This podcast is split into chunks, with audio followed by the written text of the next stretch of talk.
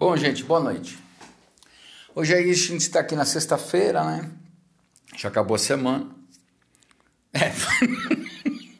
sexta-feira porque já acabou a semana. Né? Mas eu vim aqui hoje falar de algo bem importante também, que é o medo, né?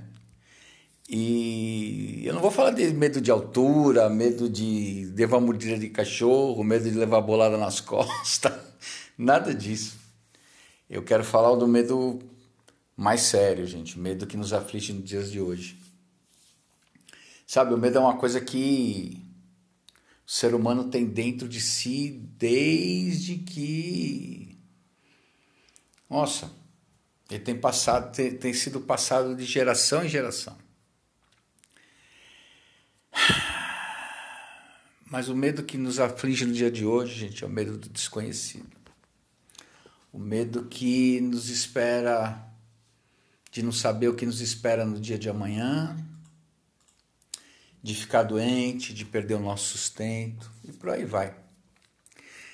Mas eu digo uma coisa: independente de onde está vindo o seu medo, com certeza, ele está trazendo para a sua vida uma série de consequências, tanto emocionais quanto físicas. E garanto a você que todas são ruins. Além de doenças, o medo também produz cansaço, desgaste físico, ansiedade, preocupação. Gente, o medo é um tormento. E eu quero que você preste bem atenção. Você pode ter certeza, sem sombra de dúvida, o diabo está enraizado nisso.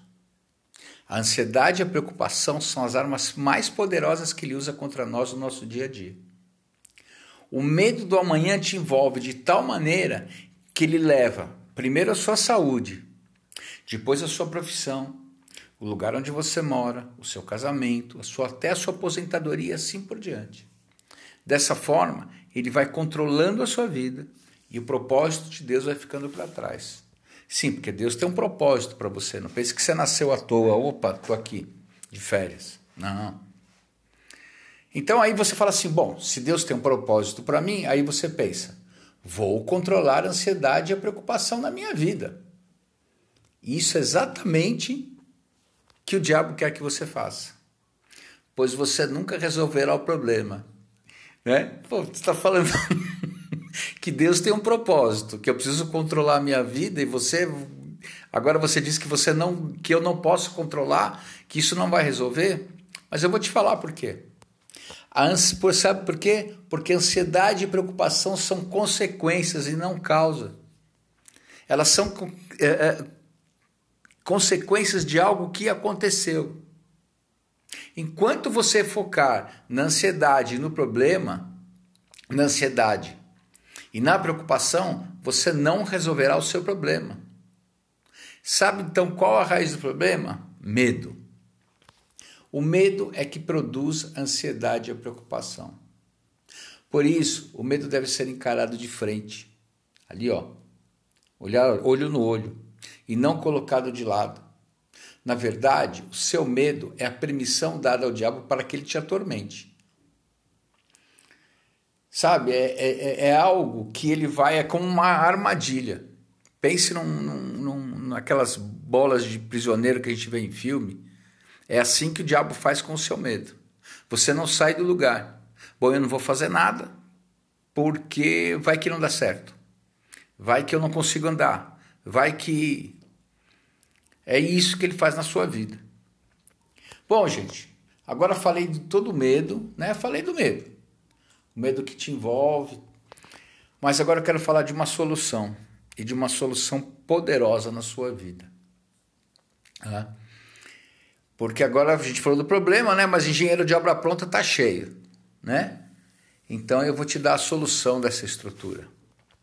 E é a única solução para que você saia dessa armadilha do medo. Experiência com o amor de Deus. Como disse o apóstolo João na primeira epístola, no amor não existe medo. Antes, o perfeito amor lança fora o medo. Ora, o medo produz tormento. Logo, aquele que teme não é aperfeiçoado no amor. E que amor? No amor de Deus. Veja bem, Preste bem atenção nisso. E faça disso uma palavra rema na sua vida. Nada do que você fará com que Deus fala, nada do que você fizer fará com que Deus te ame mais do que ele te ama hoje. Tem pessoas que fazem algo e depois fazem novamente, seguem fazendo, sempre achando que muito fazerem serão amados por Deus e viram os baita dos religiosos, sem vida do espírito, sem nada, vazio, oco, porque ainda por cima, quando não fazem sentimentos amados, daí vem o medo, porque Deus não está olhando por mim porque eu não fiz isso hoje. Daí o que, que acontece com esse medo? Vem a, ele produz a ansiedade e a preocupação. Experiências pessoais com o amor de Deus fará você descobrir que este amor, por mais que aconteça, está a serviço da sua transformação. Olha que benção, ó, o avião passando. Né? Experiências pessoais com o amor de Deus Deixa eu repetir isso para você. Fará você descobrir que este amor está a serviço da sua transformação e que ele é essencial para a sua vida. Quando você fica preocupado com a sua vida diária, é sinal que ainda não deve, você ainda não teve essa experiência. Porque quem teve a experiência do amor de Deus, não há preocupação. Tudo o que acontece na sua vida é para o seu crescimento e você conhecer mais a Deus. Deixa eu te perguntar algo. Você conhece o amor de Deus? Conhece? Se há medo em algum setor da sua vida, você precisa conhecer um pouco mais. O amor produz paz e contentamento. Deixa eu te falar algo. Ele prometeu que estaria junto com você todos os dias até a consumação dos séculos. Te digo algo, outra vez. Te, aliás, é um pedido.